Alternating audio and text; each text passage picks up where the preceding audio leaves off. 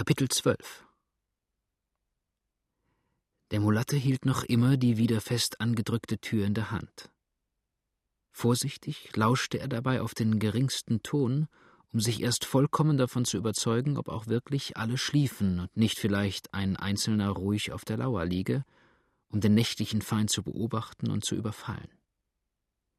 Lange verharrte er in dieser Stellung und glich eher einer aus dunklem Stein gehauenen Statue als einem menschlichen, atmenden Wesen. Undurchdringliche Finsternis herrschte in dem kleinen Raum, der die ermüdeten Männer beherbergte.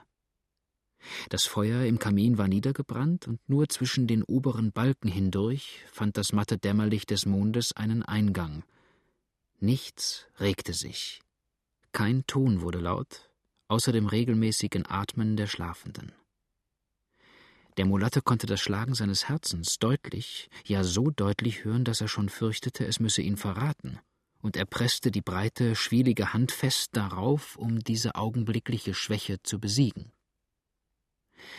Endlich mochte er sich wohl überzeugt haben, dass ihm hier noch keine Gefahr drohe. Er griff jetzt leise hinauf über die Tür, wohin die Farmer stets auf dort eingeschlagene Pflöcke ihre langen Büchsen legen, und ein triumphierendes Lächeln durchzuckte sein dunkles Gesicht, als er den Lauf der erhofften Waffe fühlte. Schnell und ohne Zögern hob er sie herunter. Nun musste er aber auch noch die Kugeltasche haben, und dem Jägerbrauch nach hing diese an der anderen Seite beim Kolben, und zwar an demselben Haken, der diesen trug.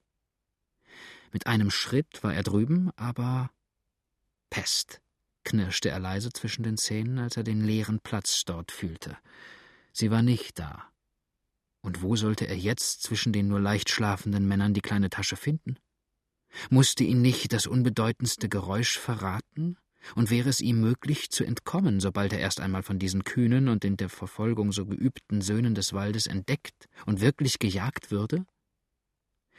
Hier aber half kein Besinnen, denn er wusste, dass ihn sein weißer Begleiter nicht ohne Gewehr durch die Sklavenstaaten der Freiheit entgegenführen würde. Überdies war er nun doch einmal mitten zwischen den Feinden.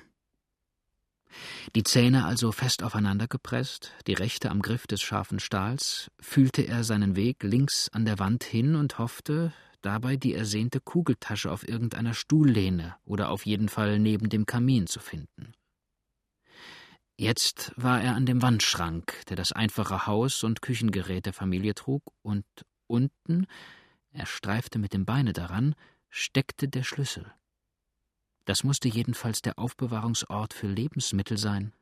Und so stark quälte ihn in diesem Augenblick nagender Hunger, dass er alles andere vergaß, ja selbst die Gefahr nicht achtete, der er sich aussetzte und so geräuschlos wie möglich die kleine Tür öffnete.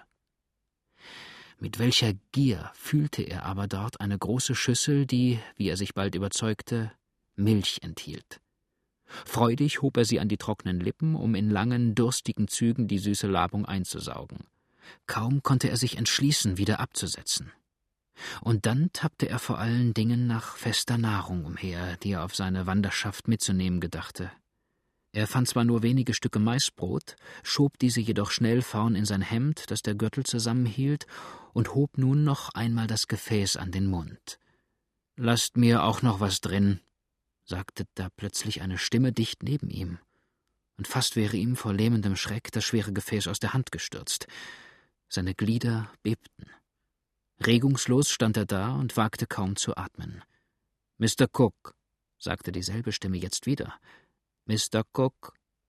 Was gibt's? fragte Cook schlaftrunken aus seinem Bett. Treib ihn hinaus. Er ist über den Zaun gesprungen. Wer?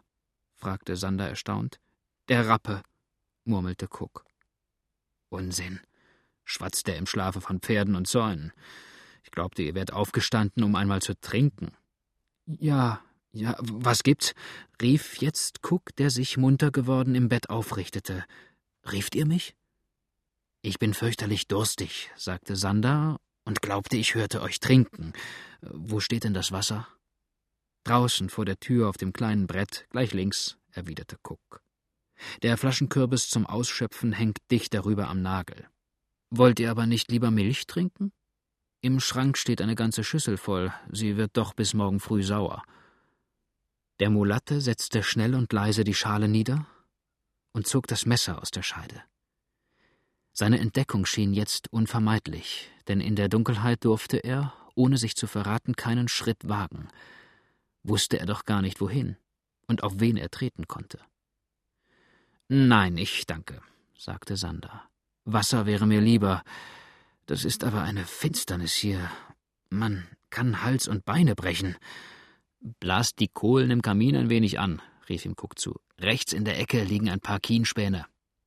Der Mulatte fasste sein Messer mit festerem Griff und hoffte jetzt nur noch, sobald das Feuer emporflackerte, auf die erste Überraschung der Männer, um das Freie glücklich zu erreichen. Vorher durfte er keinesfalls wagen, seinen Platz zu verlassen, da er im Dunkeln ja kaum die genaue Richtung kannte, die er zu nehmen hatte, und ihm überdies dort, wo er sich gerade befand, noch allein die Hoffnung blieb, nicht entdeckt zu werden. Sander blies jetzt mit aller Macht in die heiße Asche, vermochte aber keine Flamme zu erwecken, sondern blies sich nur die Asche ein paar Mal selber in die Augen. Endlich sprang er unwillig wieder auf und rief Der Teufel mag das Feuer holen. Nicht ein Krümel von einer Kohle ist mehr zu finden. Ihr könnt ja nicht fehlen und braucht gar nicht aus dem Hause zu treten, sagte Cook. Wenn ihr auf die Schwelle tretet, habt ihr den Wassereimer gleich linker Hand. Wie viel Uhr ist es? Fragte jetzt James, der ebenfalls wieder munter geworden war. Es kann auch nicht so spät sein, erwiderte Sander, aber Wetter, jetzt habe ich mir die Knochen an einem Büchsenschloss geschunden und. Was ist denn das? Die Tür steht hier ja auf. Da wird wahrscheinlich einer von den verwünschten Kötern hereingekommen sein. Wer lässt aber auch die Büchse hier unten stehen? Nun, meine Büchse kann es doch wahrhaftig nicht sein, rief Cook. Die habe ich gestern Abend selbst hinauf auf ihren Platz gelegt. Dann ist sie auch von selber wieder heruntergekommen, brummte Sander denn hier steht sie, und das Zeichen davon trage ich an meinem Schienbein. So hat sie der verwünschte Junge gehabt. Hey, Bill! Oh, lass den um Gottes Willen schlafen. Es wäre schade, das schöne Schnarchen zu stören. Der Herr sei uns gnädig, der bläst ja wie nach Noten. Sander legte bei diesen Worten das Gewehr wieder an seine Stelle hinauf, trat dann in die Tür, fand den Eimer und trank das kühlende Wasser mit Ausrufen unverkennbaren Wohlbehagens. Ach, sagte er, als er den langstieligen Flaschenkürbis wieder an den Nagel hängte, das tat gut. Es gibt doch nichts Herrlicheres als einen Schluck Wasser, wenn man so durstig ist. Besonders wenn halb Whisky drin ist, fiel hier Cook ein, der ebenfalls zum Eimer trat, um seinen Durst zu löschen. Wo sind denn aber die Hunde? Hey, Dyke! Hey, Red Bows, Watch! Hallo, hier! Wo steckt ihr Kanalien alle? Die Tiere, die bis jetzt hinten am Hause gelegen hatten, kamen winselnd hervor, wedelten vor der Tür herum und wollten an ihrem Herrn hinaufspringen. Fort mit euch, ihr Bestien, nieder, rief aber Cook. Was liegt ihr alle miteinander dort hinten unter dem Hirschfleisch? Einer ist genug. Du. Watch, willst du hinaus? Du, Bos, so hol doch der Teufel die Hunde. Willst du fort, Kanaige? Was haben Sie denn? fragte James. Die Sappermenter wollen mit aller Gewalt hier rein, rief Cook ärgerlich, und schnüffeln, als wenn sie eine wilde Katze auf dem Baum hätten. Hol sie der Henker. Nur mit viel Mühe gelang es ihm, die Tür zu schließen, denn die beiden größten der Hunde schienen sich ihren Weg in das Innere der Wohnung erzwingen zu wollen. Endlich aber schob er den hölzernen Pflock vor, tappte, während er Sander dabei führte, zu seinem Lager zurück und legte sich wieder nieder, schimpfte jedoch dabei noch fortwährend auf die Bestien, wie er sie nannte, die draußen vor der Tür lagen und winselten. Sander schlief endlich wieder ein, Cook wälzte sich aber noch immer unruhig auf dem Bett herum, denn die Hunde wurden mit jedem Augenblick lauter und kratzten jetzt schon an der Pforte und an der Seite des Gebäudes, an welcher der Schrank stand. Einer, Wahrscheinlich Bose, der sich auskannte, hatte sich sogar durch irgendein lockeres Brett durchgearbeitet und heulte nun hier auf schauderhafte Art. Nein, schrie Cook endlich, indem er wieder aufsprang, das ist zum Rasendwerden. Wenn die Kanalien jetzt nicht augenblicklich ruhig sind, so begehe ich einen Mord. Sie müssen aber doch wahrhaftig etwas wittern, sonst könnten sie sich ja gar nicht so toll und wunderlich anstellen. Wittern, brummte Sander, der durch den Lärm ebenfalls wieder munter geworden war, was wollen Sie denn hier wittern? Ich hatte, als ich in der Tür stand, die Büchse in der Hand, und nun glaubt das dumme Viehzeug wahrscheinlich, wir wollten Waschbären jagen gehen. Mir wär's jetzt gerade so. Cook stolperte indessen mit halb verbissenen Flüchen zur Tür, riss sie auf und begrüßte hier die ihn fröhlich anbellenden Köter mit einem Hagel von Schimpfwörtern wie auch noch anderen, derberen Gegenständen, die ihm gerade in die Hand fielen. Da! Rief er dabei, als er etwas nach dem ihm zunächst Stehenden schleuderte. Da, du Kanaille, und da, du Biest, du, und da, das für dich, du feinpiepige Quietscheule, du, und das für dich, du nichtsnutzige, heulende Hundeseele, und nun rührt euch nicht wieder, ihr Racker, muckst euch, wenn ihr es wagt. Und du, Bos, kommst unter dem Hause vor, hierher, Sir. Hol dich dieser und jener, rühr dich aber noch einmal, dann weißt du, wie wenig ich Spaß verstehe. Fort mit euch, ans Fleisch, wo ihr hingehört. Du, Bos, zurück da, dass du dich unterstehst. Die Hunde gehorchten endlich, wenn auch mit vielem Widerstreben, und Cook schloss die Tür zum zweiten Mal. Es ist doch eine Finsternis hier, sagte er jetzt, während er sich umdrehte, um zu seinem Bett zurückzutappen. Man kann die Hand nicht vor Augen sehen. Wo bin ich denn hier eigentlich hingeraten? Wetter noch einmal, das hier ist der Schrank, da muss ich ja rechts hinüber. Hier liege ich, sagte Sander, der sein Lager mit ihm teilte. Komme gleich, erwiderte Cook und stand in diesem Augenblick unter dem gezückten Jagdmesser des Mulatten, der sich, so dicht es gehen wollte, an die Wand gedrängt hatte. Ein einziger Schritt, ein einziges Ausstrecken der Hand musste ihn mit dem Eindringling in Berührung bringen, und dass der zum Äußersten getriebene Mulatte sich dann auch nicht bedenken würde, den Feind unschädlich zu machen, der für den Augenblick seiner Flucht hemmend im Wege stand, war vorauszusehen. Cooks guter Geist lenkte jedoch seine Schritte, dass er sich dicht vor der dunklen Gestalt umwandte und quer über Bills Bett, über diesen und James hinweg seinem eigenen Lager zukroch, auf das er sich ermüdet warf, um auch bald wieder einzuschlafen. Grabesschweigen herrschte aufs neue in der kleinen Wohnung. Das regelmäßige Atmen brach allein wieder die Stille, und vorsichtig hob der Mulatte jetzt noch einmal die Schale, trank auch den letzten Rest Milch und schlich nun so geräuschlos wie möglich zur Tür zurück. Da stieß er mit dem Fuß an einen von Cook in den Weg geschobenen Stuhl, und zwei Menschen atmeten nicht mehr hörbar. Er wusste, sie waren erwacht oder wenigstens gestört.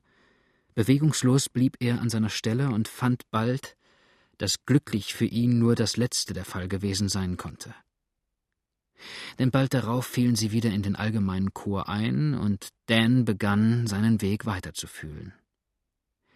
Als er aber den Stuhl vorsichtig beiseite schieben wollte, berührte sein Finger an der Stuhllehne einen Ledergurt. Rasch fuhr er daran hinunter und fand hier die lang ersehnte Kugeltasche. Schnell hängte er sie um seinen Nacken und wollte eben den Stuhl verlassen, da fühlte er auf dem Sitz noch eine zweite. Welches war nun die richtige? Einen Moment stand er unschlüssig, aber auch nur einen Moment, denn solche Kleinigkeit konnte ihn nicht lange die gefährliche Lage vergessen machen, in der er sich befand. Um sicher zu gehen, nahm er alle beide, trat geräuschlos an die Tür, fühlte nach der Büchse, die Sander wieder hinaufgelegt hatte, hob sie leise herab und zog jetzt den Pflock heraus, der die Tür verschlossen hielt. Waren die Hunde noch auf der Wacht? In diesem Falle wäre er verloren gewesen. Denn die Meute, die erst vor wenigen Wochen einen fünfjährigen Bären gestellt und bezwungen hatte, würde den fast wehrlosen Schwarzen augenblicklich in Stücke zerreißen. Sein Herz schlug daher, als er die Tür ein klein wenig öffnete, wie ein Hammer. Glücklicher Zufall? Keiner der Hunde lag vor der Tür. Der Befehl des Herrn hatte sie alle hinter das Haus gewiesen, und konnte er jetzt nur fünfzig Schritt Vorsprung gewinnen, so war er gerettet. Geräuschlos öffnete er die Pforte. Seid ihr es, Mr. Hawes? Fragte jetzt James, der in diesem Augenblick von dem kalten, gerade über ihn hinstreichenden Luftzug erwachte. Ja, wer ist an der Tür? Keine Antwort kam. Kein Laut ließ sich hören, und der Fragende glaubte schon geträumt zu haben. Der Dieb aber stand auf der Schwelle im Freien. Die kalte Nachtluft kühlte seine in Fieberglut brennenden Wangen, und vorsichtig glitt er in der Dunkelheit dem nahen Dickicht zu, um die schlafenden Wächter nicht zu ermuntern und unentdeckt zu entkommen. Schon hatte er den niedrigen Zaun erreicht, der die Wohnung umgab, als er mit dem linken Fuß den Stiel einer Hacke berührte, die daran lehnte und jetzt umfiel. Da schlug Bose an. Ihm folgte Watch, und im nächsten Augenblick brachen die Hunde um das Haus herum. Mit langen, mächtigen Sätzen floh aber auch jetzt der Mulatte, die gewonnene Büchse hoch emporhaltend, dem Walde zu. Er hatte gerade das Dickicht erreicht, als die Meute auf seiner Fährte heulend anschlug. Da er den Gefährten nicht sehen konnte, rief er ins Wasser, ins Wasser, sprang dann selbst, ohne auch nur eine Sekunde Zeit zu verlieren, in den kleinen Bach und wartete, so schnell es ihm möglich war, stromab. Noch hatte er sich keine fünfzehn Schritt vom Uferrand entfernt, als auch die Hunde, bellend und kläffend, mit den Nasen am Boden dort angekommen waren, ohne weiteres hindurchsetzten und auf der anderen Seite in der Irre umhersuchten. Da schlug ein junger Bracke an, wahrscheinlich auf einer Kaninchen- oder Waschbärenfährte, und obgleich Bose und Watch im Anfang gar nicht gesonnen schienen, dem Lärmenden zu glauben, so wurden sie doch zuletzt selbst durch das wilde Toben der Meute verlockt und brachen jetzt in langen Sprüngen hinterher, um die Jagd nicht zu versäumen und in der Verfolgung, wie gewöhnlich, die Ersten zu sein. Der Mulatte lachte vor sich hin, als er dem sich weiter und weiter entfernenden Toben lauschte. Wie sich das Hundezeug jetzt abquälen wird, um etwas zu finden, was gar nicht da ist aber die Zeit vergeht. Hey, Cotton, wo seid ihr? Hier, flüsterte sein Kumpan, der leise in den Bache heranschritt. Alle Wetter, das hätte schlecht ablaufen können. Und? Die Büchse? Hast du wohl auch nicht? So, meint ihr das? Hier ist sie. Nehmt schnell. Da, die Taschen auch. Eine von beiden wird wohl die rechte sein. Aber nun fort. Hatten wir früher, als die Hunde noch am Hause lagen, vortrefflichen Wind, so wird er jetzt, wenn sie zurückkehren, umso schlechter. Wir müssen in die Hügel, dort entgehen wir am leichtesten jeder Verfolgung, sagte Cotton. Ja, aber den Bach dürfen wir in der ersten halben Stunde noch nicht verlassen, und nachher heißt es erst recht Fersengeld geben. Cook ist ein verdammt guter Spürer, und der andere wird ihm darin auch nicht nachstehen. Also, fort! Flüsterte sein Begleiter, während er mit dem Ladestock untersuchte, ob die Waffe geladen sei. Hier wird's mit jeder Sekunde unsicherer, und seit ich das Eisen in der Hand fühle, ist es mir um hundert Prozent leichter ums Herz. Die beiden Männer schritten jetzt schnell in dem seichten Bach hinauf, der mehrere der niederen Hügel voneinander trennte, und sie verließen ihn erst, als er sich zu weit westlich wandte, weil sie doch vor allen Dingen auf den Arkansas zuhalten mussten. Es war eine Stelle, wo sich die Ufer von beiden Seiten ziemlich schroff und felsig emporhoben und nur rechts in eine ebenere, aber auch steinige Fläche ausliefen, während sie links bis zum Gipfel des höchsten Bergkammes aufstiegen. Dieser linken Spur wollten sie folgen, denn sie wussten, dass sie dann Helena oder doch die Umgebung der Stadt erreichen mussten. Hier hofften sie imstande zu sein, sich eine Weile versteckt zu halten, drohte ihnen aber auch da Gefahr, ein Huhn. So ließ sich dort leicht ein Boot stehlen, um damit das gegenüberliegende sichere Ufer zu erreichen. So wollte ich denn doch, dass die verdammten Hunde beim Teufel wären, rief James aufspringend. Das ist ja ein Heidenlärm die ganze Nacht hindurch. Kein Auge kann man zutun. Nun höre nur einer die Bestien. Hallo, was gibt's? fragte jetzt Cook, gewaltsam den Schlaf abschüttelnd. Mit wem spracht ihr, James? Wer war an der Tür? Was haben denn die Hunde? fragte ebenfalls der noch halb schlaftrunkene Sander. Mit wem ich sprach? sagte der angeredet und rieb sich die Augen. Ja, wie zum Henker soll ich denn das wissen? Die Tür ging auf, das wollte ich beschwören, und ich dachte, es wäre einer von euch. Ich war aber so im Schlafe, dass ich glaubte, es wäre ein Irrtum und wieder zurück aufs Kissen fiel. Gleich darauf ging der Skandal mit den Hunden los, die jetzt in. Beim ewigen Gott. Die Tür ist offen und meine Büchse ist fort, schrie Cook, der inzwischen auf die Schwelle getreten war. Kaum hatte er entdeckt, dass der Riegel weggezogen war, als er auch schon fast instinktiv nach der eigenen Waffe griff. Kann man denn die Tür von außen öffnen? fragte Sander. Gott bewahre, rief Cook und stampfte ingrimmig mit dem Fuße. Die Spalten sind alle sorgfältig mit Klötzen und Brettern vernagelt. Einer von euch muss den Vorstecker wieder zurückgezogen haben. Es hat sich keiner von uns gerührt rief James. Dann ist auch jemand hier drin gewesen, tobte Cook. Pest Und Donner! Jetzt weiß ich auch, weshalb die Hunde so außer sich waren und mit Teufelsgewalt hier herein wollten. Und ich, Esel, muss dem Schuft auch noch forthelfen. Habt ihr kein Feuerzeug hier im Hause? fragte jetzt Sander. Es ist ja eine Dunkelheit, dass man Hals und Beine brechen möchte. Wartet, lasst mich vor, sagte James. Ich will gleich Feuer anmachen, ich weiß hier Bescheid. Ihr findet's doch nicht. Cook tappte indes im Dunkeln nach den Kugeltaschen umher.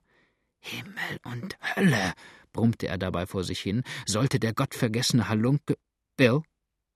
Bill! Hat der Bengel einen Schlaf? Bill, wo hast du die Kugeltasche hingehängt?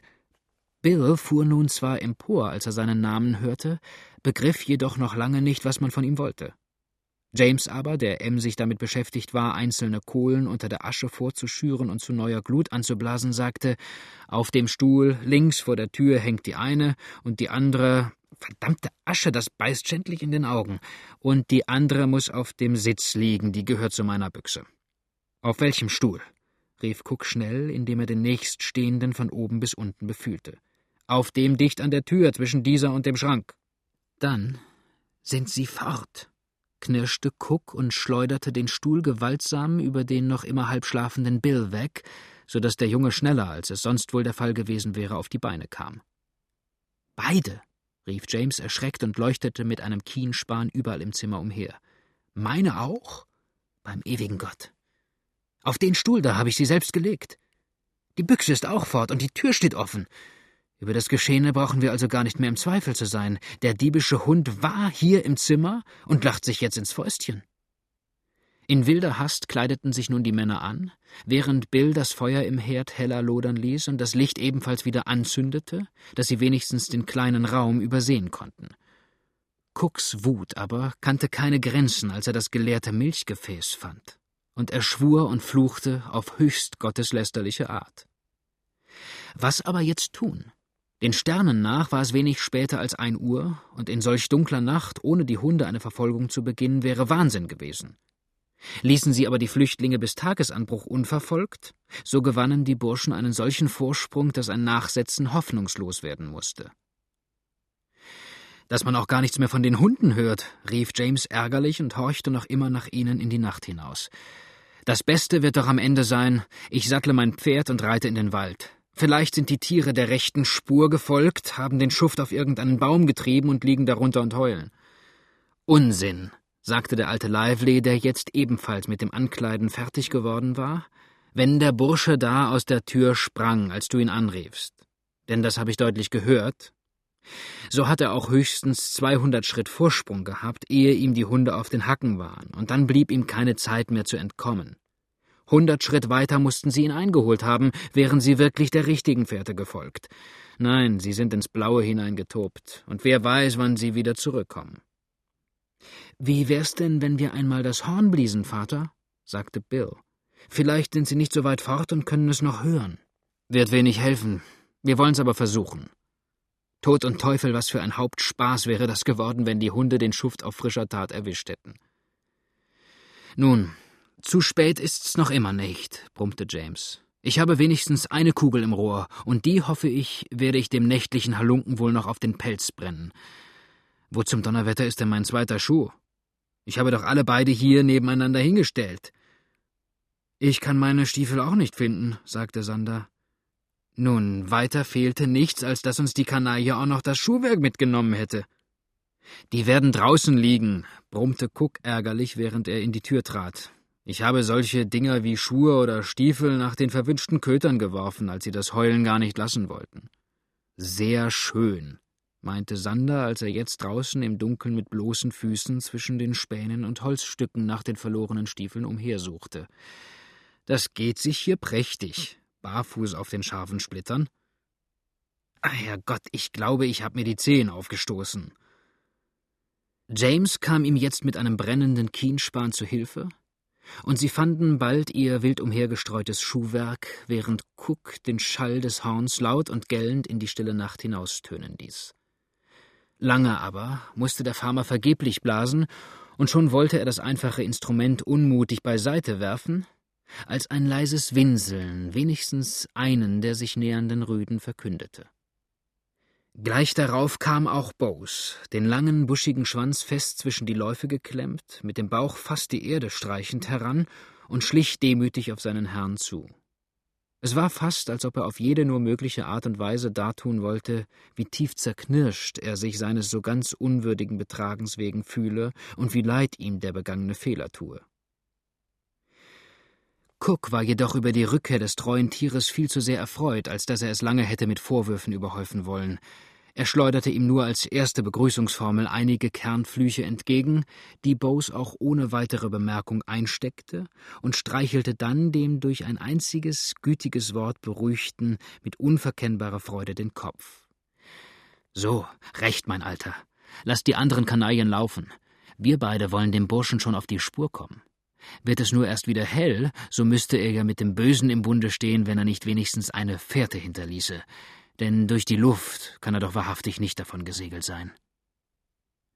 Wo aber jetzt suchen? fragte James. Ich begreife gar nicht, dass die Hunde, die so dicht hinter ihm gewesen sein mussten, seine Spur verloren haben sollten.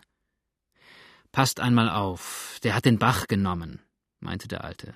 Der Wind streicht von hier dort hinüber, wittern konnten sie ihn nicht gut, und wenn er von seiner Fährte absprang, so ist nichts wahrscheinlicher, als dass die Hunde dadurch irregeführt wurden. Dann wird er sich auch stromab dem Mississippi zugewandt haben, rief James. Wo der Bach wenigstens für ein Kanu schiffbar wird, hat er das vielleicht angebunden und ist, während wir in den Bergen auf kalter Fährte umherhetzen, schon lange im Strom oder im anderen Staat drüben. Dort hat gestern Abend kein Kanu gelegen, wandte hiergegen der junge Cook ein, das weiß ich ganz genau. Noch vor Dunkelwerden war ich mit Turners Henry unten, um ein paar Fische zu fangen, und wir sind in der ganzen Nachbarschaft unter jedem Busch herumgekrochen. Waren keine Fährten zu sehen? fragte sein Vater. Nicht eine, denn wir schauten uns auch noch besonders genau nach Otterzeichen um und hätten doch gewiss in dem weichen Boden die Fußstapfen eines Mannes erkennen müssen. Dann sind sie in den Hügeln, rief Cook. Hat übrigens hier, wie ich kaum noch bezweifeln kann, der verdammte entsprungene Mulatte die Hand im Spiele? So sei Gott unseren Pferden gnädig, dann dürfen wir auch keinen Augenblick Zeit mehr verlieren. In Nacht und Nebel wird ihnen aber eine Verfolgung wenig nützen, warf hier Sander ein, der bis dahin sinnend am Kamin gestanden hatte.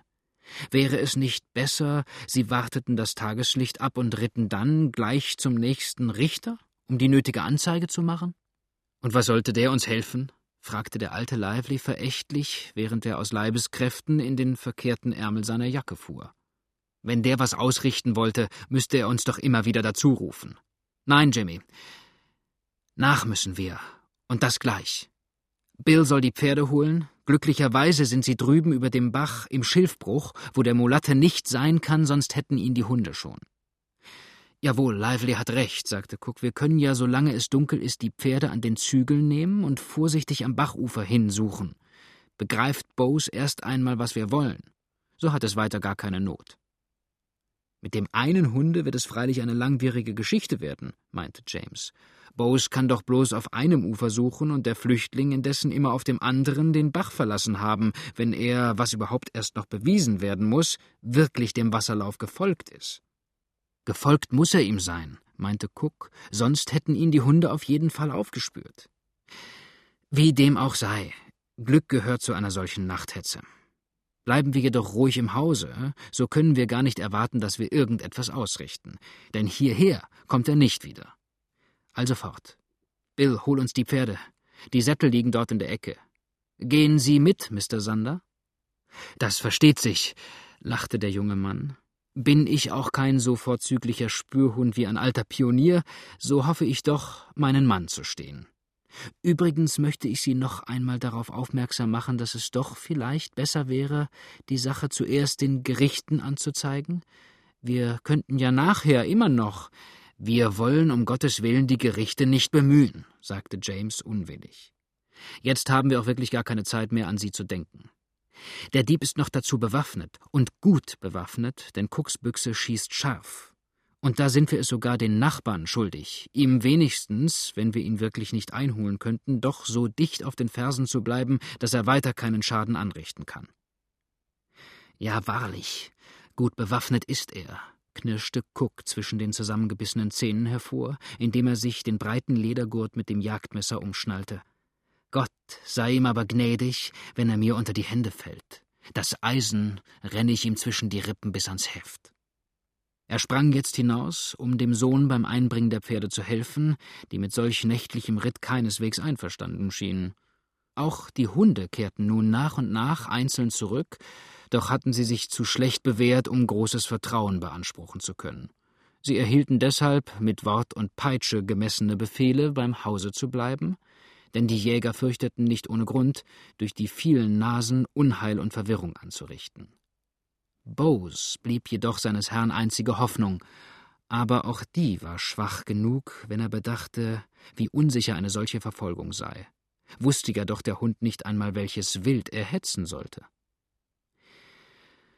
Der alte Lively ging nun vor allen Dingen zum anderen Haus, um seine Büchse von dort zu holen und Cook damit zu bewaffnen.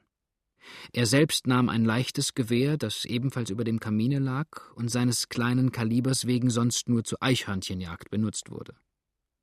Sander bekam eine alte Schrotflinte, ebenfalls Cooks Eigentum, die dieser einmal von einem deutschen Krämer erhandelt hatte, und so bewaffnet begannen die Männer die Verfolgung des kühnen Diebes. Das Einzige, das ihnen jedoch nur eine Aussicht auf Erfolg versprach, war, gleich von Haus aus den klugen Hund auf die Fährte zu setzen, und dieser schien auch da recht gut zu begreifen, was er eigentlich sollte. Am Bach hörte aber auch jede Spur auf, und Strom auf und ab suchten sie nun mit ungeschwächtem Eifer, bis der Morgen schon seinen grauen Dämmerschein über die rauschenden Wipfel der Niederung ausgoss, ohne dass sie ihrem Ziele auch nur eine Handbreit näher gerückt wären. Trotz Bills Beteuerung hatten sie nämlich noch einmal bachabwärts gesucht, freilich ohne auch nur das mindeste Zeichen von einem Boot zu finden, und sie mussten sich nun eingestehen, dass stromauf noch die einzige Möglichkeit lag, den Flüchtling einzuholen. Es bleibt uns nichts weiter übrig, sagte Cook endlich unmutig, als noch einmal in die Hügel zu steigen. Es wird jetzt hell, und wer weiß, ob der Bursche nicht doch vielleicht in der Dunkelheit seine Fährte irgendwo so hinterlassen hat, dass wir sie bei Tageslicht erkennen und dann natürlich verfolgen können. Du, Bill, kannst die Pferde bis zu dem zweiten Hügeleinschnitt nehmen. Reite nur voran und warte dort, wo wir vorgestern den Birnbaum fällten. Brauchen wir sie eher, was ich von Herzen wünschen will, so blase ich das Horn. Finden wir aber ihre Spur bis dorthin nicht, so bleibt uns nichts anderes übrig, als verschiedene Richtungen einzuschlagen, um die Nachbarn von dem Geschehenen in Kenntnis zu setzen und dann vereint eine richtige Treibjagd anzustellen. Gefangen muss und soll der Bursche werden, denn einem Hinterwäldler in die eigene Wohnung einzubrechen und seine Waffen zu stehlen, das ist ein Vergehen, das schon seiner unerhörten Frechheit wegen exemplarische Strafe verdient. So großen Eifer nun auch die Jäger bei dieser Verfolgung zeigten, so unbehaglich schien sich Sander dabei zu fühlen. Und da er ja auch mit seiner Kleidung gar nicht auf den Wald eingerichtet war, wäre er sicherlich zurückgeblieben, hätte ihn nicht die Furcht angetrieben, jener Flüchtling, könne mit zur Insel gehören und bei seiner Gefangennahme vielleicht Sachen gestehen, die für sie von verderblichster Folge sein mussten. War er gegenwärtig, so konnte er ein Geständnis entweder verhindern oder doch die Folgen ablenken und möglicherweise auch die Flucht des Diebes, wer es immer sein mochte, begünstigen.